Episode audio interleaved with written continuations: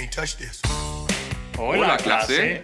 Bienvenidos nuevamente al mejor podcast de community en español. Yo soy Miguel. Yo soy Diego. Hoy les tenemos una, una grata sorpresa. Tenemos un invitado estelar con ustedes. Nosotros todavía no podemos creer lo que está acá con nosotros. Víctor, nuestro amigo de toda la vida. ¡Eh, Bueno. Víctor! ¿Cómo estás, Víctor? ¿Qué tal? Muy bien, muchas gracias chiquillos por la, por la invitación.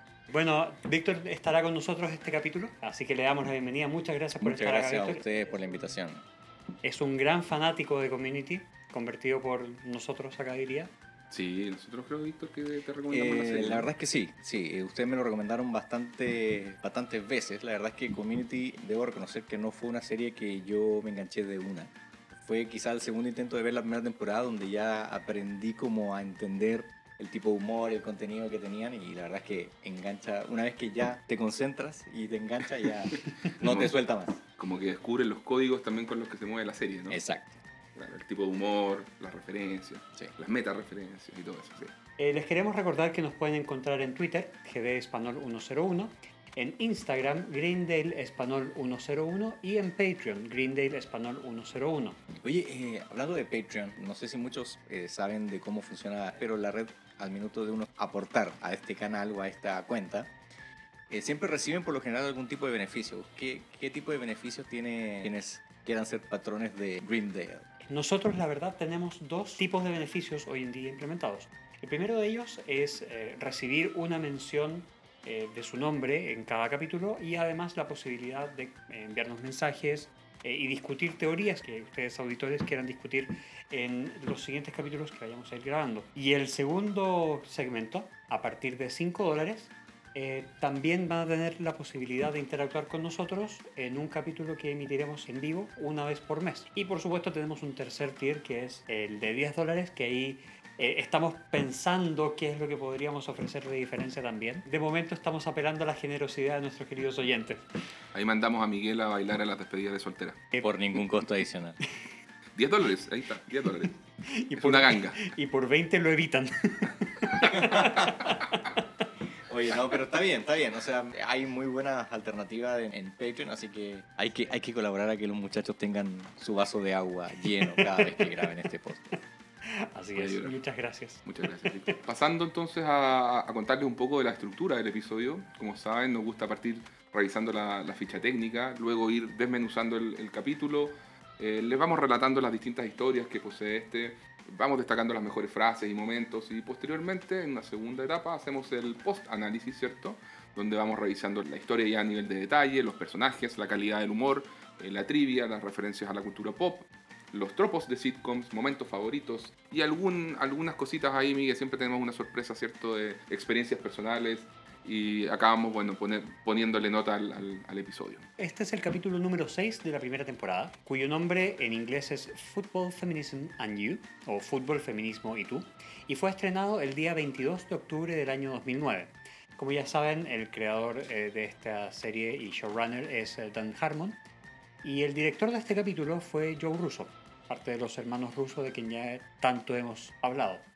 Eh, y además, quienes además produjeron el capítulo junto con otros tantos productores. La guionista de este episodio fue Hilary Winston y la editora de historia, al igual que en capítulos anteriores, fue Luis Kakowski.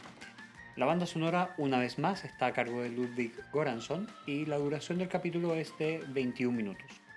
El rating de este capítulo en particular fue de 5.18 millones de espectadores, que denotó un aumento respecto a la- al anterior que tuvo poquito más de 5 millones de auditores en Estados Unidos en su fecha de emisión. Iniciamos en la sala de estudios. Annie ayuda a Troy a estudiar astronomía, mientras el resto del grupo comienza a llegar para la sesión de estudio diaria. Pierce, sumándose a la conversación de astronomía, les dice, hasta donde yo sé, existe solo un hoyo negro que vale la pena estudiar. Empezamos bien. Por supuesto, todos lo miran en silencio, esperando lo obvio, es, Pierce, después de todo. Y le dice a todos, sorprendiéndolos, se llama Sagitario A, está en el centro de la galaxia y tiene la densidad de 40 soles. Jeff queda esperando el remate y Pierce dice, igual que mi salchicha. y bueno, solo Troy celebra el chiste chocando puños con Pierce. Aquí, aparte de lo gracioso de la situación de lo que dice Pierce, es muy divertido ver la reacción cuando da una respuesta coherente y lógica, completamente opuesta a lo que uno esperaba del tema de, de algún chiste racista o algún tipo de... eh, pero bueno. Se estaba siempre- hablando de hoyos negros. Era tan siempre obvio lo termina- que iba a decir que, que Sí. todos quedaron. Bueno, dale, Pierce. Abed hace la observación meta, ya característica del personaje, donde dice, Pierce y Troy al principio no formaron lazos de amistad, pero ahora lo están haciendo mediante la pubertad mutua. Troy y Pierce responden al unísono, cállate cara de pedo y cállate flacucho. y en ese momento aparece el decano Pelton, quien celebra la diversidad que observa en el grupo. Vaya, hay uno de cada tipo, ¿verdad? Bueno, nos falta un don nadie, pero no queremos uno, así que lárgate. Y bueno, Brita le dice, Pierce, este es el decano. Y, y Pierce muy avergonzado, bueno, dice, Mi mi suerte". suerte. El decano dice, no, no hay problema. Y luego, de forma poco sutil, fuerza la temática del fútbol americano dentro de la conversación, haciendo como que acaba de notar la presencia de Troy, a quien, según señala, conoce por haber sido un mariscal de campo estrella o quarterback de la secundaria Riverside. Para nuestros auditores, Víctor, tú que eres fanático del fútbol americano, ¿qué es y qué hace un quarterback? Es el mariscal de campo, todo el, el mundo lo mariscal sabe. de campo, Aparte, claramente. aparte de quedarse con la porrista líder, si es que hemos aprendido algo de las películas de De adolescentes de los películas 80. Eh, bueno, el, el quarterback en el fútbol americano es, eh, en el fondo, cuando está la formación de que se inicia el juego, es el que recibe la pelota y el que da el pase largo. Pase inicial. El pase inicial para que lograr el touchdown si es que se puede o lograr la cantidad de yardas que se necesita. Pero es principalmente el que arma toda la jugada y que lanza el pase finalmente para que cualquiera de los corredores pueda tenerlo. Un 10 Eh, clásico. Un Un 10. 10 clásico. El que arma la jugada. El decano le pide a Troy sumarse al equipo de fútbol de Greendale llamado Los Seres Humanos o Human Beings. Shirley, extrañada, le pregunta, ¿el nombre del equipo es Seres Humanos? El decano Pelton responde, sí, fue idea mía. Antes eran los osos de Greendale o los Greendale Grizzlies. Y aquí baja el volumen de voz y le dice, pero a muchos estudiantes los llamaron con nombres de animales toda su vida. El decano luego explica que están buscando crear una nueva mascota, ante lo cual Pierce se ofrece a ayudar con el diseño, diciendo, tengo mucha experiencia en el manejo de imagen, desarrollo de logotipos y preparación para, para el, El I2K, el Y2K. Y2K, que es el apocalipsis que se creía que iba a llegar el 2000 con el cambio de milenio y los- las fechas de los computadores. El decano quiere hacer notar a Troy que todos sus amigos quieren colaborar, pero Annie interviene diciendo que a Troy no le interesa el fútbol. El decano la tilda de Yoko Ono y, le dice a Troy, bros before hoes. Algo que es muy incorrecto y sexista y que es proveniente de la cultura de la calle. Horrible el decano sacándose una frase como esa. Sin embargo, Troy decide no sumarse al equipo porque él era el mejor jugador de todos y aunque una, una lesión terminó con su carrera en la secundaria, logró retirarse en lo más alto. Jeff dice, decano, estoy seguro de que Troy se unirá al equipo siempre y cuando algún accidente dañe la parte de su cerebro que siente orgullo. Lo cual, Miguel, por cierto, esto es muy Dan Harmon en cuanto a escritura y me recuerda de todas maneras al personaje de Rick Sánchez, el científico de Rick and Morty. Por supuesto. De todas E-. Ese tipo de chistes es 100% eh, Rick Sánchez. Bueno, desilusionado, el decano se retira, pero le dice a Troy que la oferta sigue en pie. Y luego Jeff dice, ok, ahora cumplamos los requisitos mínimos para aprobar un crédito de lenguaje. Aquí Shirley se levanta de la mesa para ir al baño y le pide a Brita que la acompañe. Sin embargo, se siente ofendida cuando Brita rechaza la invitación solo porque ella no necesita ir.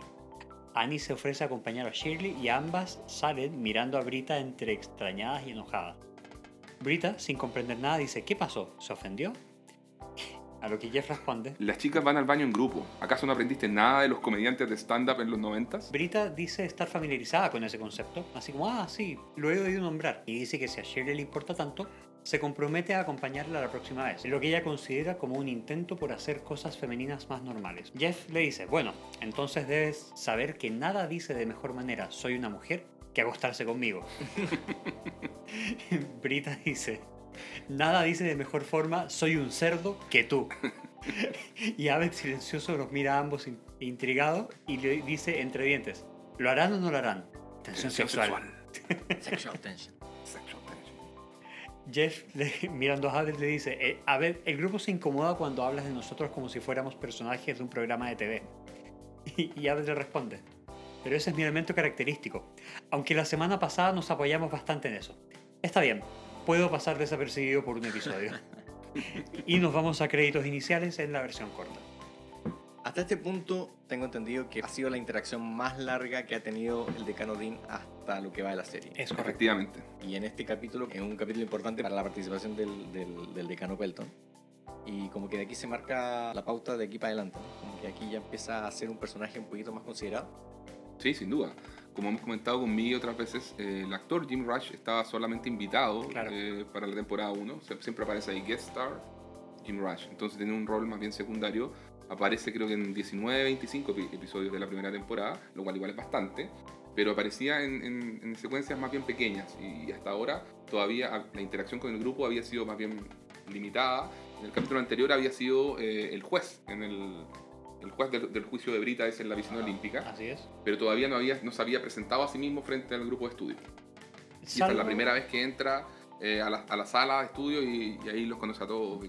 Salvo por eh, cuando hizo la presentación de Luis Guzmán, de la estatua de Luis Guzmán, que eh, ya había presentado a Annie y a Pierce quien iba a tocar el himno de eh, Community. Claro, de hecho podríamos decir que eso es un poco una inconsistencia. Porque Sí. Pierce no lo conoce. Exactamente. Bueno, pero Pierce es Pierce, entonces puede no haberlo procesado tampoco. Exacto. Claro, un capítulo, una semana anterior estaba conversando con el Dean de tú a tú y, y dispuesto a, hacer la- y, to- y tocar la canción del himno de Greendale y con el Dean presentándolo y a la semana siguiente ya no se acuerda quién es el Dean. O sea, sí, efectivamente puede ser Es digno de consistente Pierce. con Pierce. es, es un error de la serie, pero que puede ser consistente con Pierce. Jeff, Annie y Troy observan la, la vitrina de trofeos de Greendale. El único que hay tiene la siguiente leyenda. Cliente más preciado, vitrinas de trofeos Henderson. Annie camina junto a Troy muy sonriente, diciéndole que deberían seguir estudiando juntos. Quizás con unos Milky Ways, le dice, o unos Mars Bars. Todo, todo esto en el fondo son nombres de chocolates con alguna referencia a la astronomía. Pero Troy, claramente sin entender las referencias de Annie, le dice, o panqueques. Mientras, en uno de los pasillos, Jeff encuentra un póster promocional de Greendale con el título Conoce a los seres humanos y que más abajo dice, soy Jeff y soy un estudiante de Greendale. Acompañado con una foto grande de su rostro junto a otros rostros más pequeños y de distintas etnias. A Jeff no le gusta nada la idea. Y aparte que no es muy estéticamente... Es horrible. Es eh, horrible. Estás hablando bonito como el diseño del, del- del Photoshop de... O sea, o sea, son solamente las caras, son unas caras flotantes, ni siquiera es como un... Eh, Claramente del cuerpo, los ¿no? hizo el Dean con Paint. Claro. Luego, durante una clase de química, Brita invita a Shirley a acompañar al baño. Shirley acepta encantada diciendo su frase típica. That's nice. Estando en el baño, Brita falla en empatizar con la historia de Shirley acerca de un chofer desconsiderado, así como también le hace el quite a las preguntas eh, familiares. Luego, Shirley le comenta que irá con su madre a hacerse un masaje en un spa, ante lo cual Brita comienza a hablarle de sus propios temas de interés, como la programación en cuanto a expectativas y cánones de belleza que la sociedad impone sobre las mujeres, la desigualdad de género a nivel laboral y la opresión de un gobierno que restringe los derechos de los ciudadanos. En ese momento Shirley, con una cara de fastidio de 5 kilómetros, prefiere encender y oír el sonido del secador de manos antes que seguir con los descargos de Brita. Es muy fastidiosa ahorita. Luego, en la oficina del decano Pelton, Pierce le comenta al decano que se tomó la libertad de dibujar un prototipo de mascota basado en el hombre de Vitruvio, de Da Vinci. Hace el alcance de que el pene le quedó algo pequeño. el decano, mirando el dibujo, dice, oh, eh, ok, se parece a usted. Dean Pelton dice, si somos los seres humanos y tenemos una mascota blanca, ¿qué mensaje estaríamos comunicando? Nuestro símbolo necesita reflejar nuestra diversidad como escuela y como especie. Y Pierce dice, entonces, ¿negro? y Pelton, no, no, no, no somos los negros de Greendale, señor Hawthorne, ni los asiáticos de Greendale, ni nada así. Somos los seres humanos de Greendale. En ese momento, Jeff interrumpe la sesión de tormenta de ideas entre el decano y Pierce y les dice, siento interrumpirlos. Oh, no vi que estaban viendo un dibujo de Pierce desnudo haciendo ejercicio. decano, ¿podemos hablar? Ambos salen de la oficina y nos muestran a Pierce poniendo los pies sobre el escritorio del decano para continuar trabajando en un típico mo- movimiento eh, muy clásico de Chase Chase, porque eh, Chase Chase es muy bueno con la comedia física, entonces acá sube los pies al escritorio y pasa a botar todo sin, que le importe ni nada. Y bueno, Jeff mostrando el póster le dice al decano que se sienta halagado Y el decano le interrumpe diciendo que es un hombre muy fotogénico y le toca el pelo preguntándole si usa algún producto o si es pelo recién levantado. Jeff comienza a explicarle al decano que está molesto por el uso de su rostro en los posters y, pa- y panfletos promocionales de Greendale. Jeff, sarcástico como siempre, le dice, estaba mirando el uso de las cuatro cabezas flotantes que mencionaba Víctor y me preguntaba, ¿dónde está el corazón? ¿Dónde está el alma? ¿Dónde está el diseño diferente?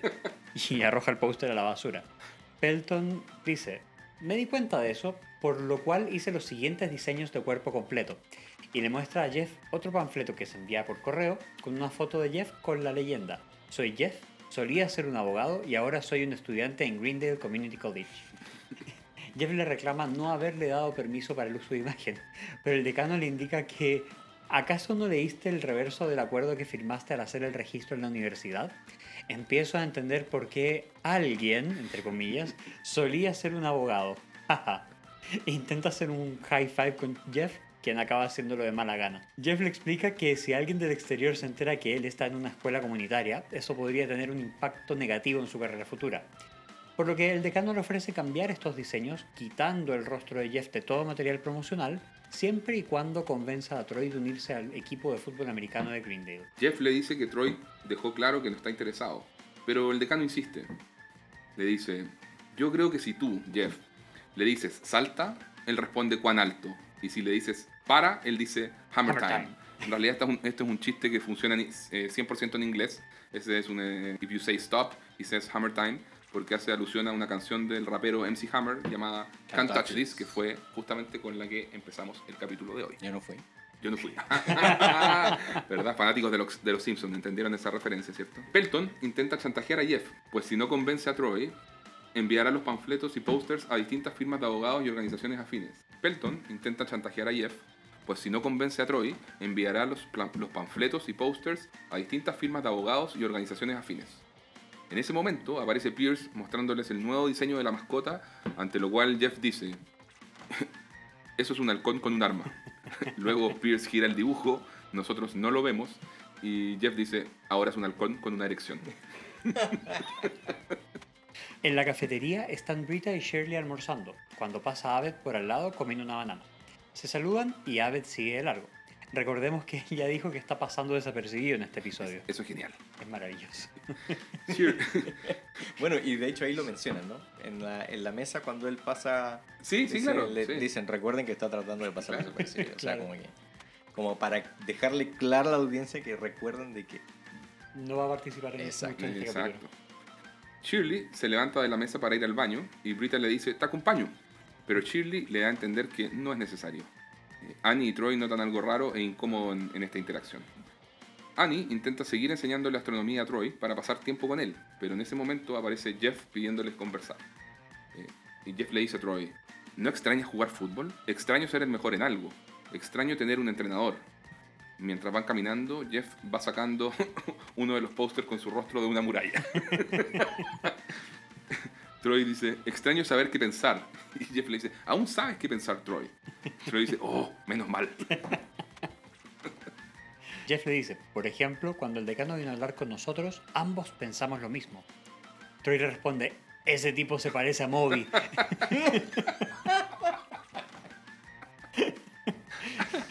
Es igual, Jim Rush es, Es igual. Es igual a muy...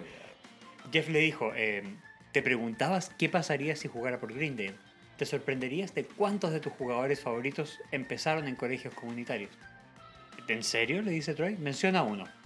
Jeff le pregunta, ¿quién es tu jugador favorito? Y Troy le, Troy le dice, yo. ¡Wow! a lo que Jeff le dice, ¿ves? Y le dice que deberían ir a conocer el Greendale Thunderdome. o- Thunderdome. o la cúpula del trueno de Grindel en una referencia a la saga Mad Max. Maravillosa referencia a una de las mejores sagas de la historia referencia. Bueno, después nos vamos a corte y ya aparecemos en la, en la cancha de fútbol de Greendale, que está en pésimas condiciones y sin terminar.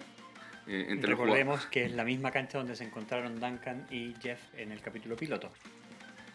Entre los jugadores del equipo que están entrenando hay una persona pequeña, de, talla muy muy baja, y claramente no apta para jugar fútbol americano. Todo el equipo es un desastre. O sea, por lo menos los que se ven ahí en, To- todo, en la- en- sí. en la imagen.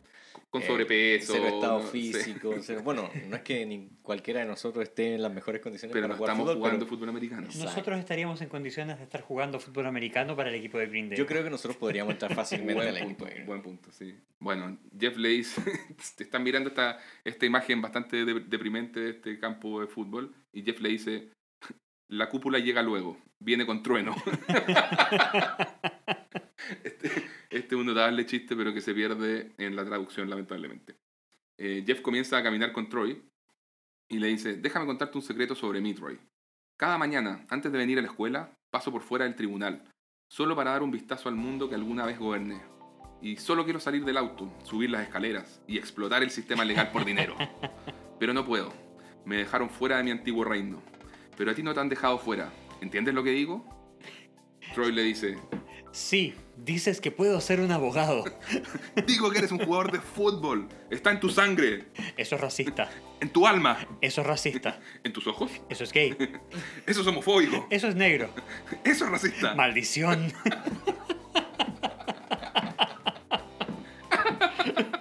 me, me encanta este Oh, diálogo. ese diálogo es, es brillante, compadre. Es brillante. Jeff le hace notar que cuando jugaba era un dios y ahora ya no lo es. Troy le dice, pero Annie dijo, y Jeff lo interrumpe y le dice, Annie dijo que Benjamin Button era fascinante. Annie es inteligente, pero también se equivoca. un tremendo palo a, a aquella película que no tenía na- nada que hacer ahí. Nada. Se llevó un palo gratuito. gratis. Tremendamente gratuito, sí. Em, luego viene una escena de humor físico que es muy graciosa, en la que Jeff hace que un jugador con sobrepeso corra para que Troy le lance un pase largo. Number 85, go long. Troy lanza la bola y Jeff lo gira para que Troy mire hacia otro lado y lo distrae hablándole de que se imagine las luces y el marcador. Todo esto mientras vemos de fondo de que la pelota le cae en la cabeza y derriba a este jugador con sobrepeso. Justo va pasando otro jugador por el lado y toma la pelota del suelo. En ese momento Jeff, quien, está, quien miró hacia atrás segundos antes, vuelve a girar a Troy para que parezca como que su pase largo fue capturado en forma perfecta. Jeff dice, ¡Buena atrapada! Jeff insiste en su tono más convincente. Las chicas, la gloria, los cazatalentos, la carrera, todo se inicia contigo ingresando a este equipo. Y Troy dice, ¿ese jugador de allá es una mujer embarazada? Mira, los vas a conocer a todos después, pero esta decisión debe ser tuya, T-Bone. Y esa decisión debe ser un sí. ¿Cómo supiste que mi apodo era T-Bone?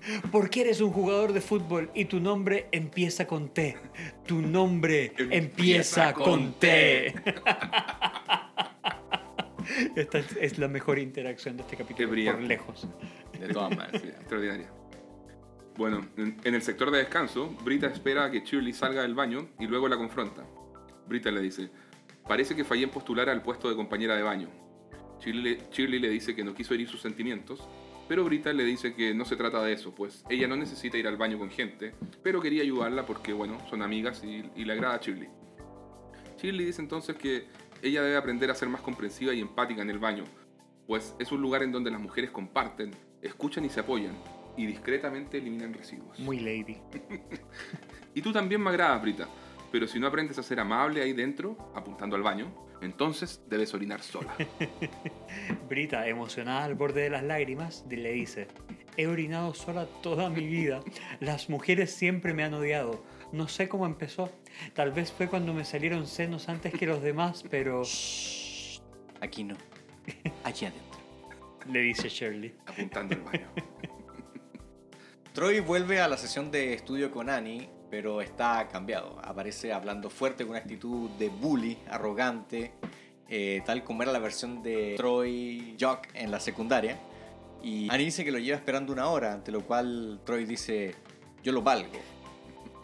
Luego comienza a cantar un rap muy raro que entre otras cosas ataca al ex candidato presidencial demócrata John Kerry.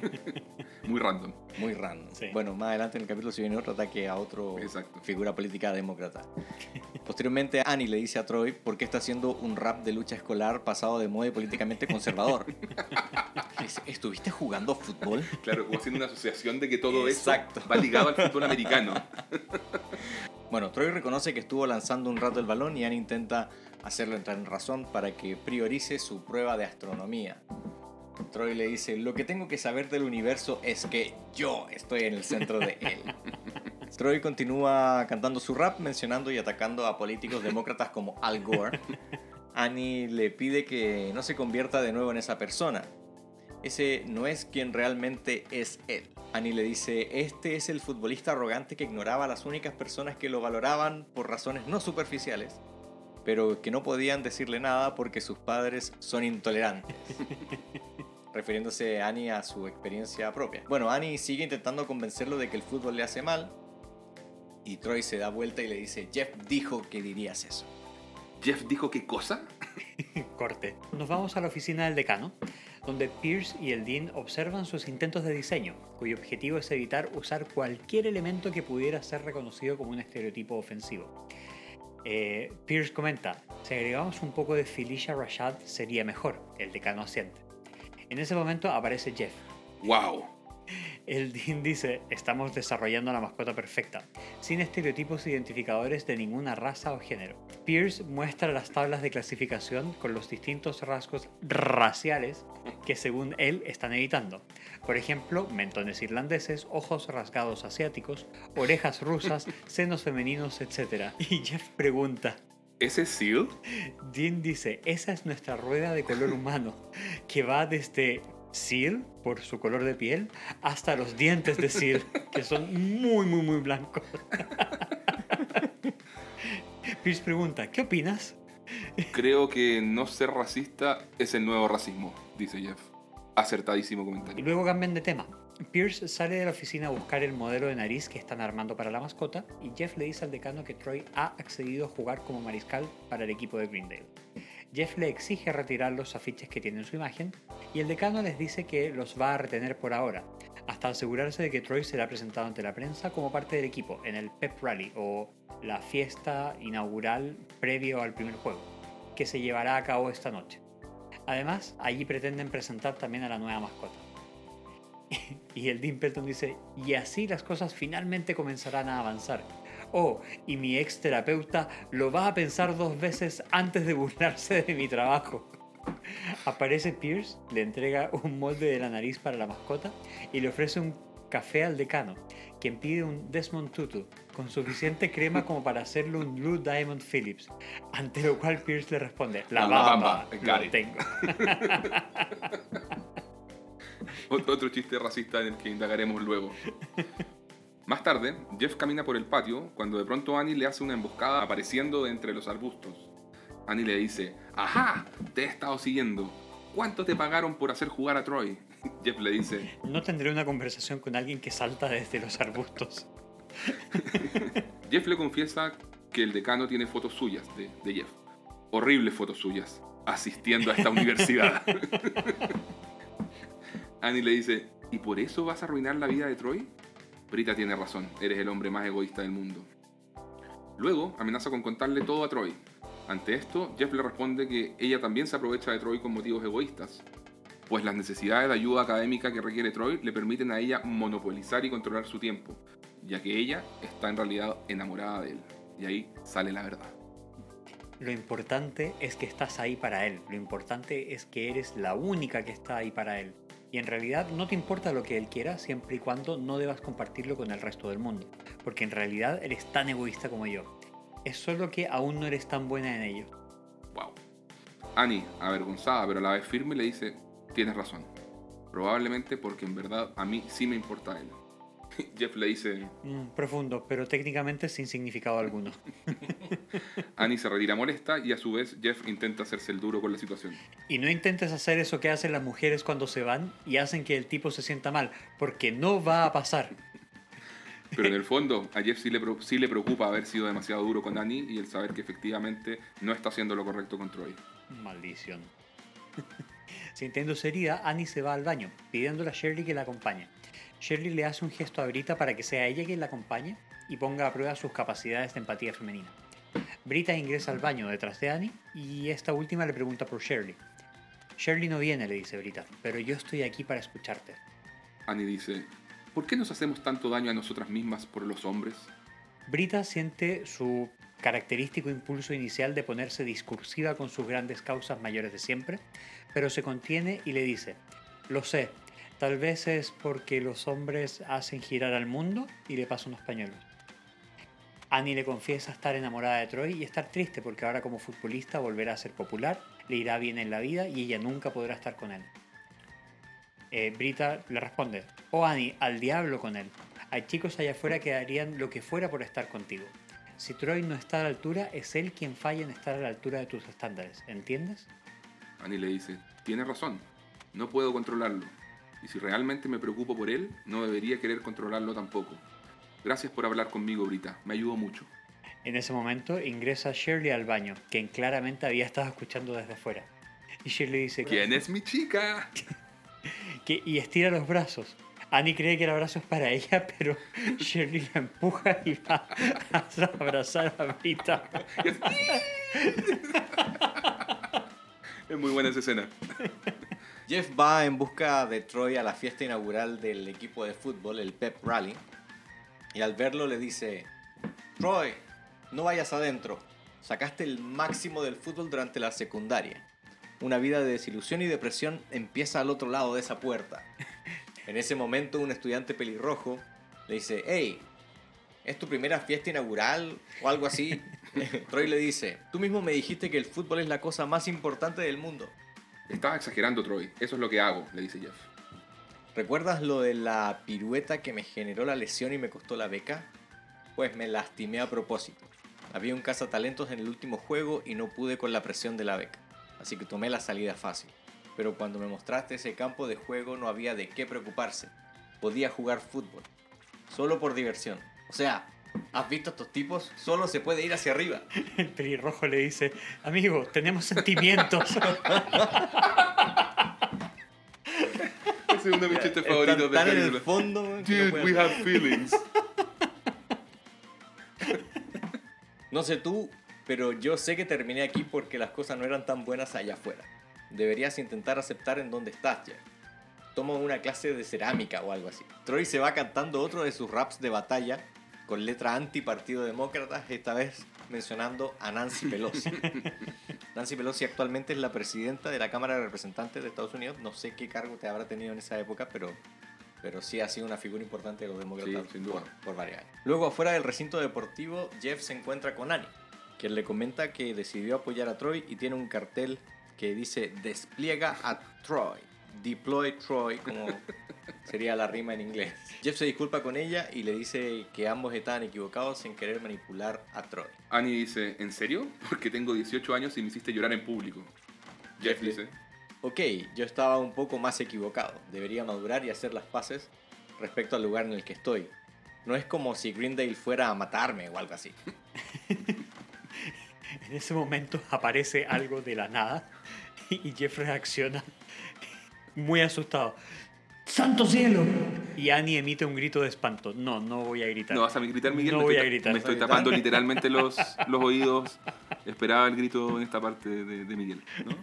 No. En ese momento aparecen Pierce y el decano Pelton, llevando cada uno del brazo a una persona disfrazada con el traje de la nueva mascota. El disfraz básicamente cubre a la persona de pies a cabeza con una malla de lycra entre blanco y plateado. La boca y los ojos son negros, pintados como con plumón, y no tiene nada de pelo. Parece ser sacado de una película de terror, como de, de Slenderman o algo así. Y Pierce dice, saluden a nuestra nueva mascota étnicamente neutra, el ser humano de Greendale. Eh, el traje hace que no pueda ver muy bien. Dean Pelton dice, tampoco puede mover la boca, pero les doy mi palabra. Ese sonido que acaba de hacer es un hola en idioma humano. Además queda claro que, que tampoco puede escuchar. Tanto el Dean como Pierce están convencidos de haber resuelto el racismo y hacen ingreso al recinto deportivo. ¿Qué sigue? pregunta Pierce. Hagamos algo para la gente pequeña o para los albinos. O para los albinos pequeños. Esto tiene el potencial de ser una experiencia única de Greendale, le Dice dice Jeff. Jeff a Annie. Jeff extiende su brazo para que Annie se tome de él y le dice, My lady, ante lo cual ella responde sonriendo My lord. y toma su brazo. Finalmente ingresan juntos al evento mientras suena de fondo la canción Please Do Not Go. Please, please, please do not go. Gracias, Diego. De nada. Fin del episodio. Miguel luego arregla todo en postproducción. No lo hará. No, Me dejarán ridículo nuevamente. insisto, te sigues poniendo en esas situaciones. Yo no hago nada más que dejarlo ahí. No te van a cortar. Insertar. Creo que ese, ese no tiene que volver. Tiene, Sí. tiene que ser un, Una marca registrada de este podcast. un podcast. Estoy de acuerdo. N-Tag. En este N-Tag vemos a Troy y Abed. Recordemos que Abed no ha aparecido en todo el capítulo. Y ellos se cuelan en la oficina de administración y usan el altavoz para realizar anuncios públicos ridículos y humorísticos. Troy se presenta como The Disco Spider o la araña discoteca. Y Abed dice, anuncio número uno, todos los anuncios serán geniales empezando desde ahora. Troy dice, anuncio número 2, sopa de trasero. Batsu. Anuncio número 3. No soy Haji de Johnny Quest. Jeff Winger. Troy dice, en noticias de seguridad, no deberían dejar abierta la puerta de la oficina del decano para evitar que entre gente como nosotros. Y en ese momento, dos guardias de seguridad ingresan a la sala, ¡Hey! Pero todos se quedan paralizados al darse cuenta de que los guardias son físicamente muy parecidos a Troy y Abed, uno de ascendencia árabe y el otro afroamericano. Boquiabiertos, tanto el policía árabe como Abed realizan un gesto con la mano como si fuese un espejo. Y aquí termina el tag. Qué buen capítulo que Sí. se Muy buen episodio, la verdad. Muy bueno, muy sólido. Entrando a la parte del análisis, podemos ver que tenemos tres historias. La primera es la de Jeff, Troy y Annie, en la que se manipula a Troy para que juegue o no juegue fútbol. Y tanto Jeff como Annie queda claro que lo hacen por intereses egoístas. Jeff manipula a Troy en pos de cuidar su imagen, mientras que Annie lo hace eh, en pos de su enamoramiento con Troy.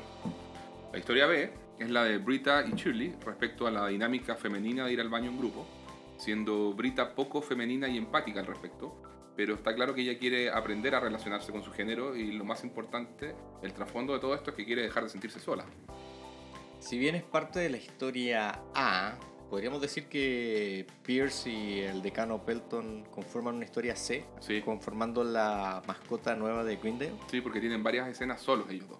Claro. Bueno, Abed por su parte se automargina del episodio para dar cabida a que se desarrollen otros personajes. Claro, porque al final de, de Aved nosotros habíamos visto muchos los capítulos anteriores. Este es el primer capítulo en el que queda más dejado de lado, si se quiere. Por decisión propia, como, como vimos al principio. Como muy bien decía Víctor, los personajes en las historias A y C se intersectan, ya que Jeff va interactuando con el decano, eh, quien gatilla todas las motivaciones que Jeff tiene para la historia. Por otra parte, las historias A y B se encuentran cuando Annie, al sentirse herida por Jeff, va a llorar al baño y es Brita, en vez de Shirley, quien la escucha, aconseja y le sube el ánimo. Y al final vuelven a tocarse las historias A y C eh, en la fiesta inaugural.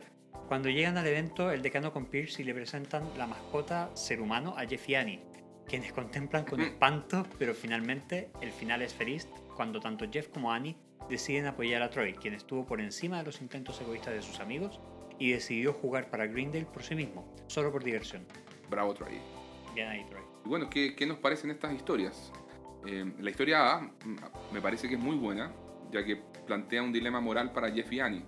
En ese sentido, la serie continúa explorando en escenarios que permiten a los personajes avanzar en un camino hacia ser mejores personas. Esto deben hacerlo en forma auténtica, tanto por el cuidado de, sus amigos del mismo grupo, como por una sinceridad eh, ya más trascendental que tiene que ver con ellos mismos. Annie debe reconocerse a sí misma sus verdaderas motivaciones, las cuales no eran en realidad tan altruistas y nobles como ella las proyectaba. Todo era manipulación y control. Mientras que Jeff debe dejar de ser el, el desalmado, superficial, egocéntrico que, que hemos visto hasta ahora, pero que ya había empezado a mostrar ciertos cambios hacia, los- hacia el final de, de- de los episodios. Por su parte, Troy, que siempre ha sido el más torpe y limitado inte- intelectualmente del grupo, logra un gran momento de lucidez gracias a que es el primero en ser auténtico consigo mismo. Decide jugar por diversión y ya no por presión. Troy es quien le hace ver a Jeff que debería hacer lo mismo. Buscar aceptar su momento actual en Greendale y disfrutarlo, ser feliz en él. Claro, por otra parte, en la historia de, ya lo mencionamos, esta se cuelga del viejo cliché de qué hacen las mujeres cuando van al baño en grupo. Esta historia, como ha sido tan manoseada desde tiempos inmemoriales, podría haber llevado a un fiasco, un festival de clichés y de malos chistes. Em, pero aquí creo que logran usar la premisa de forma inteligente. Buscan centrarse en el desarrollo de personajes, en el desarrollo de las relaciones entre los personajes, en el crecimiento como eh, persona de Brita, buscando indagar nuevamente en la historia personal de ella. Eh, ¿Quién es la que está detrás de esta coraza de mujer dura y feminista? Eh, que al final esconde en realidad una falta de aceptación de integración por parte de su propio género. Eh, podemos ver que Brita no tenía amigos de verdad, que las espantaba con su forma de ser, por envidia, por haberse desarrollado físicamente antes que sus compañeras, o sea como sea, nunca pudo aprender los códigos sociales elementales que la podrían haber ayudado a estrechar lazos con otras mujeres y con otras personas. Y eso es lo importante que podemos rescatar en esta De la historia de vida de la historia de vida de ella, claro. Eh, ella es la del discurso feminista que no logra entablar relaciones de valor con su propio género. No es tan sólida tal vez como la historia A, pero tiene sus momentos de crecimiento de personaje y sus momentos emotivos. La historia C, como suele pasar en este tipo de episodios, está para alivio cómico. Concuerdo. Pero en esta oportunidad, digamos, como que está ese extra en el hecho de que se entrelaza con otra historia de la que está aquí. Eh, Pierce y el decano, bueno, hacen esfuerzos eh, por crear esa mascota 100% inclusiva, que es un concepto quizá un poquito etéreo de lo que quieren Y, lograr. forza- y forzado. Forzado. Eh, y ahí que puede salir mal todo. Son, obvio, son Pierce y el decano, o sea, todo. es historia muy graciosa, eh, muy observacional y el relevante para nuestros tiempos de corrección política extrema. Totalmente de acuerdo. Muy de acuerdo. Y se ríe mucho de esa parte. Sí. Exacto. Podemos ver que el título, Fútbol, Feminismo y tú, eh, se relaciona con lo que vemos en cuanto a que el fútbol va ligado a la historia A, el feminismo a la historia B, y tú puede tener más de una interpretación. Podría, por ejemplo, referirse a que tanto en la historia A como en la historia B hay una dimensión personal, un crecimiento personal, una aceptación del yo. Yo, yo creo que el tú va un poquito más allá. Yo creo que, que es como que se estuviera hablando a- de tú a cada uno de los personajes. Yo Claro. siento que cada uno de los personajes tuvo una- un momento de revelación o de crecimiento personal, tanto Troy principalmente como Jeff cuando eh, decide aceptar ese mensaje de Troy de que se acepte donde está, eh, Brita al minuto de comprender, eh, Annie al minuto también de comprender qué es lo que estaba pasando con Troy. Es que claro, Eh, el, el tú, por ejemplo, en la historia A, el, el tema ahí no, no, es el, no es el fútbol, como el fútbol Exacto. feminismo tú, si- sino que es el conflicto de sinceridad que, que existe para, para Jeff y para Annie eh, respecto a lo que quieren proyectar. Eso mismo. Exacto. Y en la historia B, el tema tampoco es el feminismo per se, ¿no? ¿cierto? Solo por el Claro. hecho de que, de que Brita no siga las normas comunes femeninas y trate siempre de aleccionar a todo el mundo, sino que el conflicto lo tiene ella consigo misma por un historial de soledad y falta de aceptación. Correcto. O sea, en el fondo cada uno tuvo su, Su su lección. Dentro de los elementos meta y subversivos que podemos ver en estas historias, el patente es Abed. Ese es el más claro de todos. Cuando Abed le dice a Jeff y Brita explícitamente el tropo de sitcom Will they or won't they? Sexual tension. Y Jeff le pide que deje de hacer eso y que deje de compararlos con personajes de series de TV porque todos quedan incómodos. Y finalmente se autoimpone el eh, que pasar bajo radar o no ser el foco de atención por todo este episodio. Uno de los elementos subversivos tiene que ver con las expectativas para el tratamiento de la historia B, que como decía antes, podría haber sido algo muy burdo o muy cliché. Sin embargo, logran darle este pequeño giro de conocimiento, esa milla extra y sacar adelante una historia que hace total sentido con el desarrollo de Brita y su amistad con el resto del grupo. Bueno, lo otro que me parece interesante y quizás subversivo también es la mirada en torno al racismo. Esta mascota Greendale Human Being, que es 100% inclusiva supu- supuestamente, y que acá haciendo, como decía antes Víctor, un intento forzado por proyectar una imagen de Greendale y que por ende el resultado es una mascota eh, horrible, tratando de incluir todo tipo de evasión a hacer alusión a cualquier etnia, raza, etcétera, género, y termina saliendo cualquier cosa, un, un mamarracho. Eh, y, y por eso es que Jeff lo declara como, wow, parece que, que, que querer no ser racista eh, es el nuevo racismo. Algo que, como decíamos antes, es súper común hoy en día en, en- en las redes sociales, ya que la gente tiende a tomar banderas de causas que no le competen y que a veces ni a los afectados les molesta de la manera en que la otra gente que está reclamando lo, lo, percibe. Entonces los otros, los, los, llamados eh, ofendidos, generalmente son los que hacen más alarde de, de, todo un tema y en el fondo hacen que esto siga siendo tema.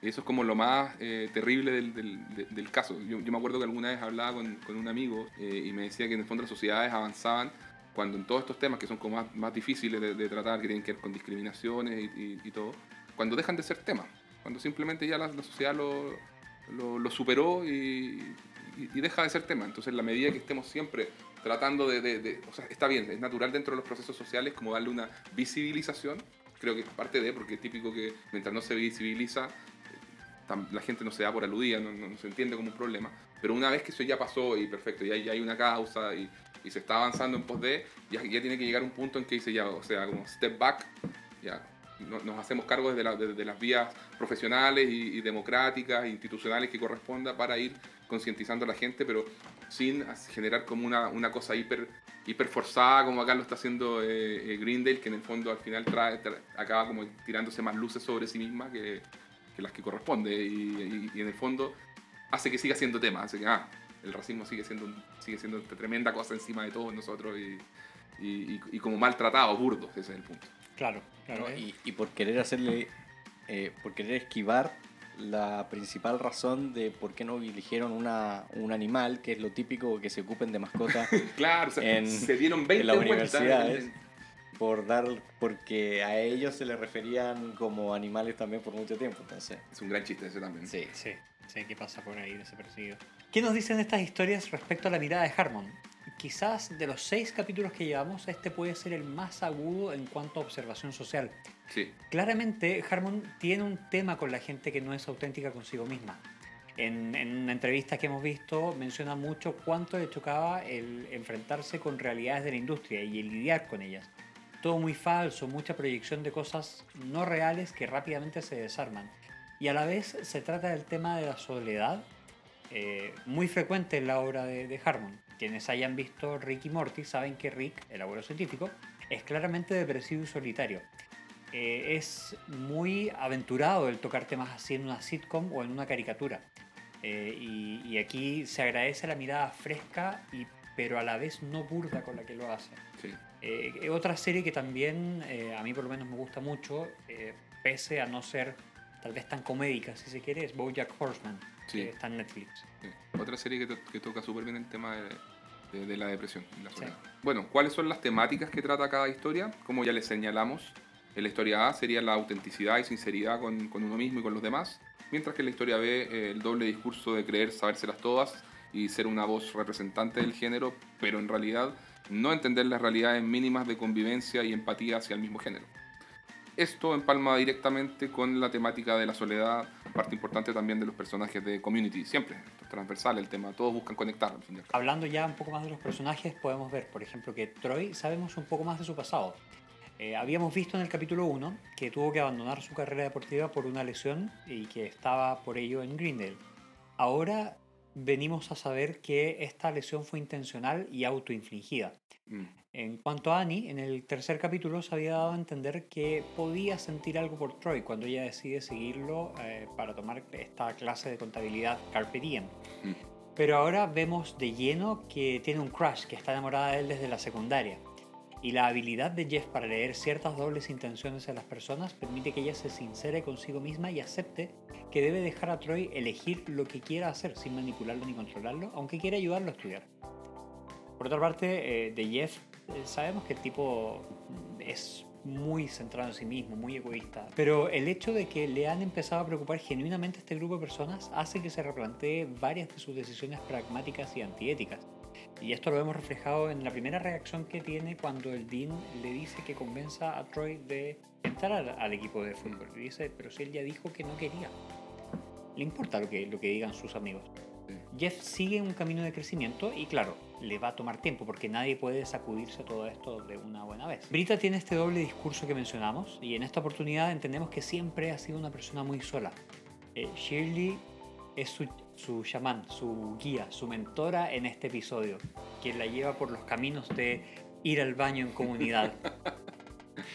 Eh, además, cuando Shirley le pregunta por su familia, le hace el quite a la pregunta con un yeah, whatever, entendiendo que no le importa, no es relevante, no, no, no tiene lazos tampoco con su familia, quien debería ser, eh, la, la en teoría, eh, el primer núcleo con el que se tengan lazos más fuertes. Tema que para Brita será explorado en la temporada 6. Pierce, siempre queriendo sentirse útil y siempre ofreciéndose para aquellos trabajos más allá de sus capacidades, nuevamente dice ser bueno y tener credenciales validadas en algo que no es cierto. En este caso, diseño de logotipos, asesoría de imagen y preparación para el Y2K. Todo para ser un hombre de Vetruvio que se parece a él mismo y luego, junto al Dean, diseñar aquel confuso, incorrecto y memorable ser humano, quien por supuesto volverá a aparecer en reiteradas oportunidades. Claro, sí, sí. es la mascota de Grindel, no puede no aparecer más. Claro. Necesito un peluche del ser humano. Debe haber por ahí. Sí, en duda. eBay o algún lado. Sí. Bueno, pero tomas un calcetín viejo, lo pintas Le hace dos puntos negros, y, ojos boca, vacíos. y una boca Son horrible. como los funcos. Queremos el Funko del ser humano. Queremos el Funko del ser humano. Gente de Funko. Dimpleton nos muestra nuevamente su falta de integridad o de ubicuidad al chantajear a Jeff y sus intentos. Ubicuidad. Perdón, perdón, perdón. perdón. Stop, stop, stop. Paremos todo acá. Paremos todo. Ubicuidad, Víctor. Ubicuidad. ¿Hace cuánto no escuchabas la palabra? Yo creo que hace 38 años por lo menos.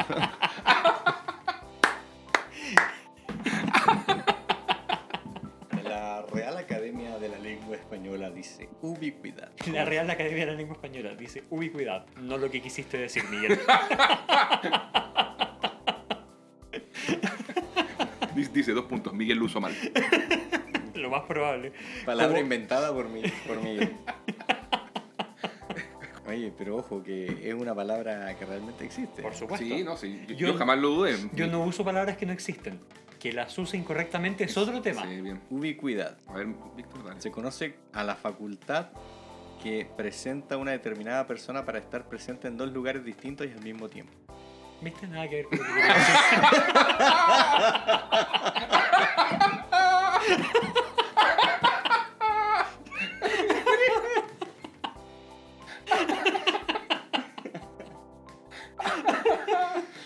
Oh.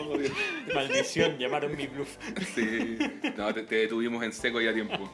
Vale, Para eso estamos, Víctor. High five. Bueno, Dean, el Dimpleton Ubicuate. nos muestra. U- Ubícuate. Ubícuate. Ubícuate, Miguel. El Dimpleton. Pongámonos serios, por favor. Eh, nos muestra nuevamente su falta de integridad al chantajear a Jeff y sus intentos por hacer de Green Day.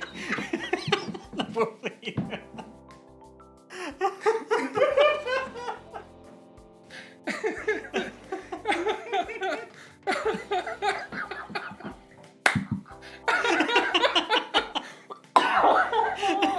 Oh, bueno. Ah, tienes ahora una buena colección de risas que puedes repartir durante el capítulo en distintos momentos. Compadre. Hasta un track aparte repartiendo risas. Dean Pelton nos muestra nuevamente su falta de integridad al chantajear a Jeff y sus intentos por hacer de Greendale una escuela respetable. En este caso, en cuanto a lo deportivo, al querer reclutar a Troy a toda costa para el equipo de fútbol. Y bueno, Aved eh, volando bajo radar en este episodio como hemos mencionado. Un maestro. En este capítulo vemos debutar, como ya mencionábamos, a la mascota ser humano. Aplausos, aplausos. ¡Funko! Y como personaje secundario retorna el Dimpleton. A nivel de guion, ¿qué nos parece el guion del, episodio? Veamos si funcionan las historias y el desarrollo y, la interacción de personajes. Creemos que definitivamente es un gran guion, que sorprende por, su agudeza y, diálogos, como decíamos, bien sharp, bien, bien afilados. Como cuando entran en conflicto Jeff y Annie sobre las verdadera- verdaderas intenciones de cada uno, o todo ese maravilloso diálogo que hicimos en, nuestra sesión de radioteatro entre Jeff y Troy, muy, muy gracioso, en que, se, se- mezclan en la juguera ahí elementos de fútbol con racismo, con homofobia. es una locura, muy, muy ágil, muy rápido todo. Eh, y también destaca el final, el momento de, de lucidez que tiene Troy para eh, in- inspirar a Jeff a darse cuenta de dónde está parado y que tiene que sacar lo mejor del, del momento en el que está. Claro. Eh, hablando de Jeff, también vemos que él tiene su momento de, de- de lucidez en cuanto al tema del racismo que está intentando atacar el Dean con, Pierce, eh, con aquella frase que ya, que ya mencionamos. Eh, todos estos momentos muestran una escritura de altísima calidad. Lo único que tal vez que podría faltarle respecto a otros epi- episodios que son aún mejor escritos es que no todas las historias convergen ni todos los personajes se encuentran. Por ejemplo, al final no sabemos dónde están Shirley y Brita. Claro. ¿Fueron acaso a la fiesta? ¿O el mismo Abed? Por otra parte, es el episodio donde nace la mascota, entonces quien haya escrito esto se agradece. mucho. ¿Qué tan gracioso es el episodio? Eh, Este es un episodio que destaca más por las interacciones y el desarrollo de los personajes y sus interesantes acercamientos a las temáticas tratadas, por sobre el humor a seca. Claro, igual vemos que hay momentos de humor notables, o sea, ya vemos que se creó eh, la mascota. Y todo el proceso de creación de la mascota es de altísima calidad. Por ejemplo, lo de la gama de colores de Seal hasta los dientes de Seal, la que la motivación del Dean provenga de que a muchos estudiantes les han dado nombres de animales toda su vida. Eh, esto de que el único trofeo que Grindel tiene sea el de cliente más valioso otorgado por la vitrina de trofeos es un momentazo. Sí, sí, sí. Eh, Maravilloso mueble. Este chiste de, relacionado a Mad Max del Grindel Thunderdome. Me encanta. La cúpula está en camino y viene con trueno. y los deportistas que están dentro de este Sí. campo de fútbol. No, to- todo esto es genial. Eh, la descripción de Shirley eh, respecto al baño como si fuese un lugar sagrado donde las mujeres se escuchan, se apoyan y discretamente eliminan desperdicios. El momento de abrazo de Shirley a Brita pasando por encima de Annie. Maravilloso todo. Y bueno, los, los numerosos momentos de, de sarcasmo de Jeff siempre son bienvenidos. Eh, y esa escena de, de intercambio de diálogos rápidos con Troy, como hemos dicho, es, es genial, tocando humorísticamente distintos temas que son súper delicados, el racismo, la homofobia, y como, como decíamos, hasta le llega un palo gratuito a Benjamin Button. Gratuito total. sí. Y bueno, rematando con el humor físico que ocurre de fondo. Eso es muy notable también, que, que hay un chistecito que está ocurriendo solo de fondo, una Sí. vez que Troy ya lanza la pelota y, y estamos esperando a ver qué pasa cuando cae y después eh, cae el pelotazo en la cabeza, el otro toma la, La- la bola. la bola, Jeff da vuelta a Troy, le dice eh, como touchdown, no, una cosa así. Pero es muy, es muy bueno todo eso. Eh, bueno, y en la fiesta ina- inaugural también está el, el- el pelirrojo y su frase, Dude, we have feelings. amo ese momento. Sí, el otro también de El Dean. Y, si- y ese, esa frase que dice: Si dices stop, él dirá Hammer time.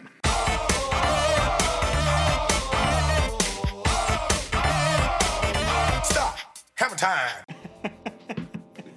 ¿no? Y el, el- Es un chiste muy y rebuscado. Es un chiste muy rebuscado y retro, y me Sí, encanta sí. eso. Y por último, el ENTAC con los Doppelgangers de versión policía de Troy y Abed, quienes volverán a aparecer más adelante también. Sí, algún sí, sí, sí, sí. Es eh, un muy buen momento. Dentro de los escenarios eh, tenemos los recurrentes, la sala de estudios F, los pasillos de Greendale, la cafetería, el patio de Greendale, la sala de descanso de Greendale y dentro de los nuevos tenemos la oficina del decano Pelton, que ya va a empezar a ser más recurrente, el recinto deportivo y campo de fútbol americano, por dentro y por fuera, y no volverán a aparecer. Eh, la sala de química, que tampoco volverá a aparecer, y el baño de mujeres.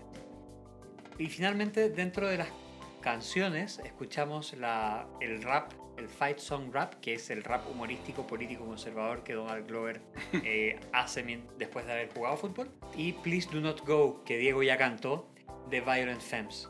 Es la segunda colaboración de este grupo en la serie. Bueno, en cuanto a trivia y datos anexos, este es el primer episodio en que el decano Pelton, nuestro querido Dean, ingresa a la sala de estudios con el resto del grupo. Jeff, que es quien intenta convencer a Troy de regresar a jugar fútbol. Eh, Joe McHale, él jugó fútbol en la Universidad de Washington en el año 92.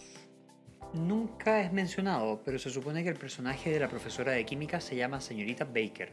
No sabemos si en algún momento se plantearon que la actriz volviera, pues se le ve solo en una escena y nunca más en toda la serie. Primera aparición de la perturbadora y a la vez racial y sexualmente neutra mascota de Greendale, conocida por todos como The Human Being. En el LENTAC, Troy se presenta como The Disco Spider y esto es un callback al rap de Troy y Abed del episodio 2, cuando Troy dice la araña discoteca, que muy bien fue representado por estos dos monstruos de los podcasts. Gracias, gracias. Gracias. Es la primera aparición de Eric Wisniewski, personaje terciario de las dos primeras temporadas de la serie. Tres capítulos en la temporada 1 y otros tres en la, en la temporada 2. es el Pelirrojo. pelirrojo con barba que dice, Dude, we have feelings. Anótelo, Eric Wisniewski. Wisniewski. Alison Brie, Annie, le dice a Joe McHale, Jeff, hiciste que yo, una niña de 18 años, llorara enfrente de todos. Lo cierto es que la actriz Alison Brie tenía en realidad 26 años al momento de grabar este episodio. Troy hace el comentario de que el decano se parece al músico DJ Moby. Este hecho será retomado como parte de una de las historias de la temporada 3. Troy le sugiere a Jeff que tome una clase de cerámica para relajarse. Esta línea narrativa se retomará más adelante, en el episodio 19. Community transcurre en el estado de Colorado, sin embargo, se filma en California. Cuando Troy y Jeff eh, conversan en el campo de juego, es posible visualizar algunas palmeras, algo que no existe en forma natural en Colorado debido al clima frío y seco. En el comentario del DVD se menciona que a Donald Glover, Troy, le tomó 39 tomas lanzar el balón de fútbol y apuntarle exacto a la cabeza del otro jugador que va corriendo. Un letrero en la ceremonia de presentación del equipo de los Grindel Human Beings muestra que su próximo rival a enfrentar son los dentistas, Mira. The Dentists. La guionista del episodio, Hilary Winston, aparece como un extra al principio del episodio, peinándose en el baño mientras hablan Brita y Shirley. Además, justo hacen calzar su imagen con sus créditos como guionista. Hay un error de continuidad acá. La mascota Human Being había aparecido previamente en el episodio anterior, Derecho Penal Avanzado. Eh, fue visible detrás de Brita cuando ella testifica en la piscina olímpica. Esto solo tiene sentido dentro del orden en que fueron producidos los episodios, pero no tiene sentido en cuanto al orden de emisión de, lo- de los mismos. Pasamos ahora a la sección de los running gags o chistes recurrentes. Anuncio por alto parlante. Generalmente, como saben, los hace el decano Pelton. Pero tenemos acá una vuelta de tuerca al respecto, cuando Troy y Aved al final se apoderan del micrófono y realizan todo este intercambio de los tres anuncios y Batsoup y todo el tema. Pierce diciendo eh, ser algo que no es, que esto ya a esta altura se está haciendo tradición. Exacto. Eh, en este caso, Pierce se ofrece a ayudar al decano en el diseño de la mascota, pues según él posee una vasta experiencia en manejo de imagen, desarrollo de logos y preparación para el Y2K. Troy y sus referencias de cosas relacionadas con el trasero. Troy dice en el ENTAG Batsup, sopa de trasero. Estatutos de Greendale. Las fichas de registro de Greendale tienen una cláusula que permite a la universidad el uso de imagen de cualquier alumno que se inscriba en ella. En otros episodios futuros veremos más reglas ridículas o cuestionables de la universidad. Por eso pasan a ser un running gag. La corrección política. Todos los esfuerzos del decano por tener la universidad más inclusiva serán también un chiste recurrente. En este caso se trata de su mascota racialmente neutra cuyos resultados son realmente perturbadores. You're the worst, eres lo peor. Si bien aún no ha aparecido abiertamente esta frase, ya vemos por qué Brita siempre se será considerada como aguafiestas. En este caso, por arruinar las reglas implícitas de convivencia femenina en el baño. Y por último, un That's nice, que lo dice Shirley cuando Brita la invita al baño. En este capítulo tenemos una cantidad absurda de referencias a la cultura pop. Eh, tenemos a Yoko Ono, mundialmente conocida por ser, por ser artista musical japonesa y tangencialmente conocida por haber sido la última esposa de John Lennon. Eh, MC Hammer, de quien ya hablamos con su Hammer Time. Eh, Moby, este DJ y músico eh, de Nueva York que también es referenciado. Thunderdome, la cúpula del trueno, que es el domo de gladiadores que aparece en el film Mad Max Beyond Thunder, Thunderdome de 1985. Y esto ocurre, bueno, ya dijimos cuándo ocurre, así que es lo mismo. The Curious Case of Benjamin Button, o El curioso caso de Benjamin Button, film del 2008, dirigido por David Fincher con Brad Pitt y Kate Blanchett. Tremendo director. Sí, tremendo director. Mencionado cuando Jeff dice que Annie dijo que Benjamin Button era fascinante.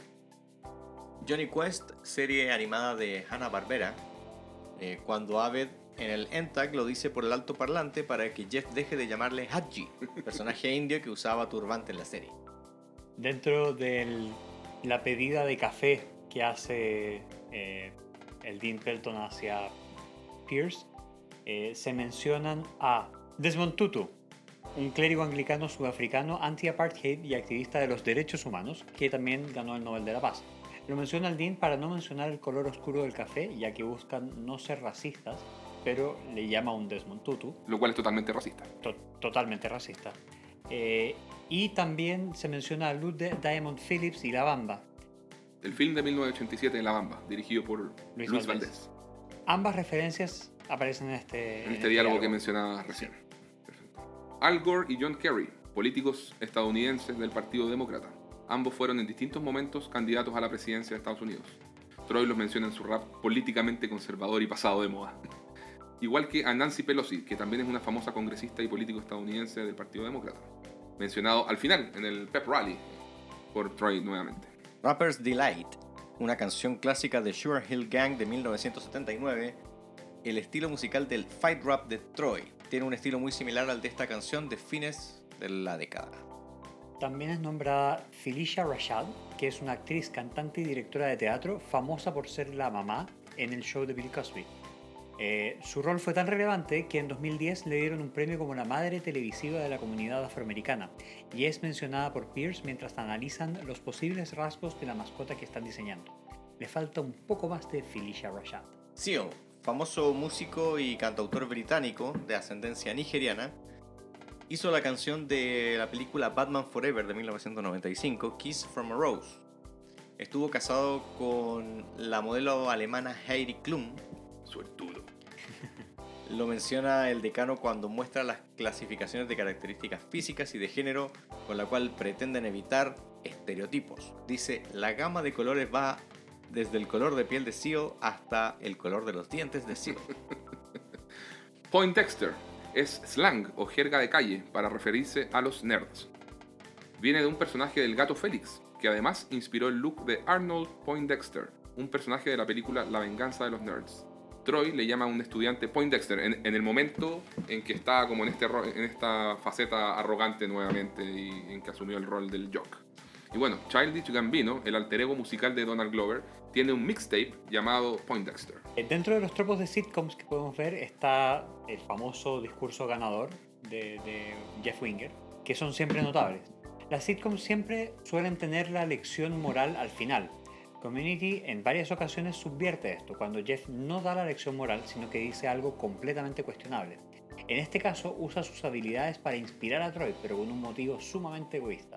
Otro tropo de sitcom es el bromance. En este caso tenemos por supuesto a Troy y Abed y lo desarrollan en el ENTAG como casi siempre. Bueno, tenemos también el fútbol americano universitario, clásico elemento de películas y televisión, utilizado como parte de la historia.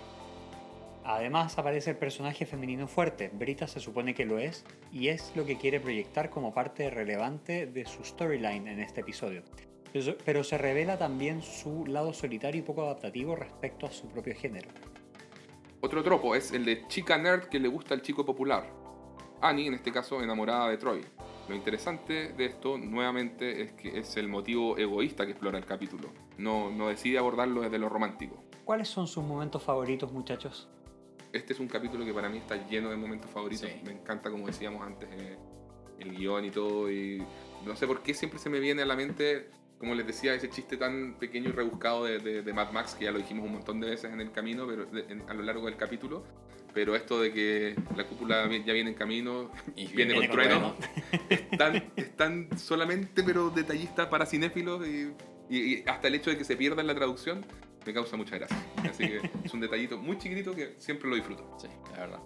Bueno, uno de mis elementos, de mis momentos favoritos de esta, de este episodio es sin duda la primera interacción de, cuando están todos reunidos en la sala de estudio y obviamente llega Pierce con su con su broma del hoyo negro, eh, en el cual todo el mundo está esperando una quizás respuesta muy ilógica y grosera o como le quieran llamar y resulta que da una respuesta lógica para después caer en lo mismo de siempre. Así que esa es una, una momento favorito dentro del episodio. No, para mí, dentro de los, que, de los que hablamos, yo ya lo mencioné cuando estábamos hablando de aquella escena, pero todo ese intercambio entre Jeff dando su speech y Troy y todo lo que va pasando alrededor, lo encuentro maravilloso. Lo Sí, encuentro sí, sí. Genial. Totalmente Además que genial. se, es, es jugado, se, meten con temáticas com- complicadas y en- en- entre Muy, medio sí.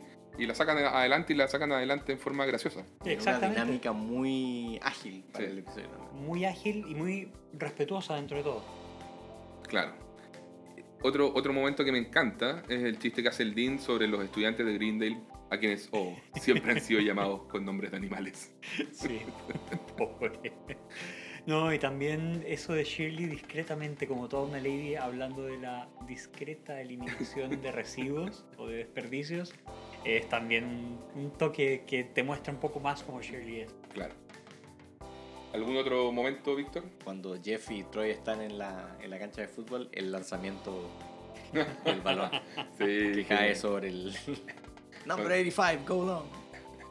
Oye, y... Y ah, todo lo relacionado con la mascota. Todo. Todo, todo, todo, sí. todo. Lo, lo de Seal y los dientes de Seal y el resultado. y- Sí, son demasiados momentos. Sí, Eh, en verdad el capítulo es uno de los favoritos. Joyita. Con todo lo que abarca esto, ¿qué creen ustedes? ¿Sobrevive este capítulo a los estándares 2020? Yo Ah. creo que sí, en, en- en términos generales, y me parece que sigue siendo un eh, las, las temáticas que toca son súper actuales y, y están bien tratadas. Eh, sobre todo lo que, bueno, lo que menciona Jeff respecto a quienes, a las personas que juran como no ser racistas, pero que en el fondo sí lo son. Eh, y por el mero hecho de estar haciendo del racismo un, un constante tema que sacan a la palestra y se terminan volviendo defensores abiertos de algo que nadie, ni siquiera la minoría afectada, les, les ha pedido defender. En mi opinión, son temas con los que corresponde ser muy respetuoso. No hay que validar ni, ni respaldar las acciones eh, ofensivas.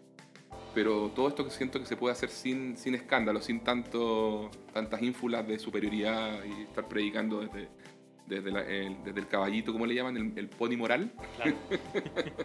es, es como eso. Eso nada más denota que no es un tema nuevo y todos nosotros vamos a estar eh, siempre lidiando con este tipo de eh, dilemas y con este tipo de, de problemáticas. Tal vez No es hoy- un tema nuevo, Miguel, tienes razón, pero creo que hoy, hoy más que nunca, en los últimos cinco años, y quizás en los últimos diez, por un tema también de la aparición, de la explosión de las redes sociales, que permite dar otra visibilidad a las cosas, es como que se siente como más hipersensible todo. Puede ser, puede ser. Mi punto iba un poco más, un poco más allá. Efectivamente, hoy hay una caja de resonancia mucho mayor. Eso es. Eh, pero el- la problemática siempre ha estado. Eh, si nos remontamos siglos, todas estas problemáticas y todos estos temas que se han tocado eh, han sido parte de ciertas discusiones en distintos círculos eh, intelectuales o en el mismo día a día.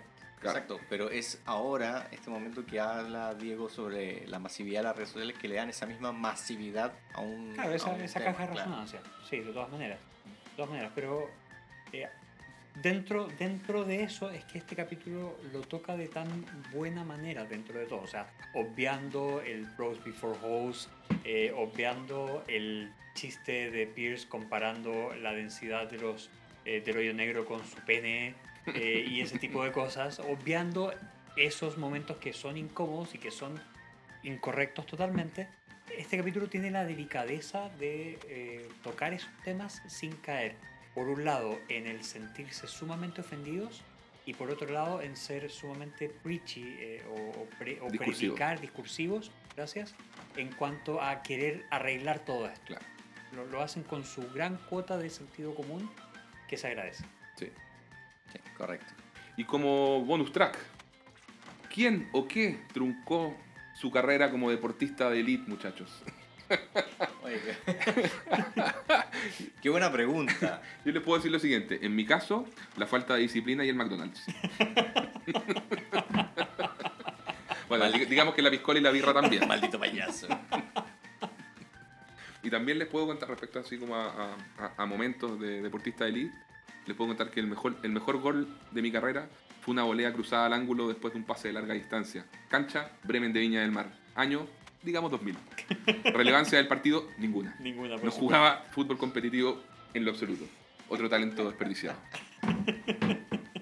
Yo creo que lo que más nos truncó la carrera de deportistas a todos nosotros La falta de fue, no, no la falta de motivación, sino que nosotros, si bien jugábamos muchas pichangas eh, o partidos de fútbol así entre amigos, eh, el problema fue lo que venía después. Después era inevitable abrir la cerveza y la parrilla y todo, y eso fue Tercer lo que... tiempo.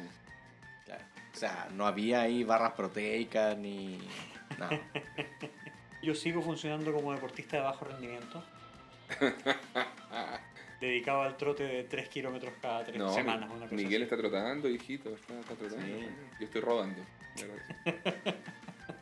Dentro de mi departamento. Rebotando entre las paredes. De repente un poco por la cama, por las paredes, baño. cosas. pero rebotando y robando al fin y al cabo. Muy bien, muy bien. Bueno, vamos muchachos con la nota del episodio. Miguel, ¿qué nota le das al, al capítulo? Este es el primer capítulo al que yo le doy un 10. Me gusta, me gusta mucho, lo disfruto de cabo a rabo. Es, eh, de nuevo, no es perfecto, tiene un par de detallitos, pero me gusta mucho. Me, me da mucha alegría ver este capítulo. Es Sí. uno de los que pongo en repeat a veces. Sí, estoy, y yo estoy plenamente de, acuerdo con Miguel. También es un capítulo al que le doy 10 y creo que, mira, me pasaba eh, el otro día conversando con, con alguien que, me decía, oye, pero están poniendo notas muy altas. ¿Qué, qué pasa con los...? Porque sí, o sea, más adelante vienen realmente capitulazos de, de- de Community que son una, una locura.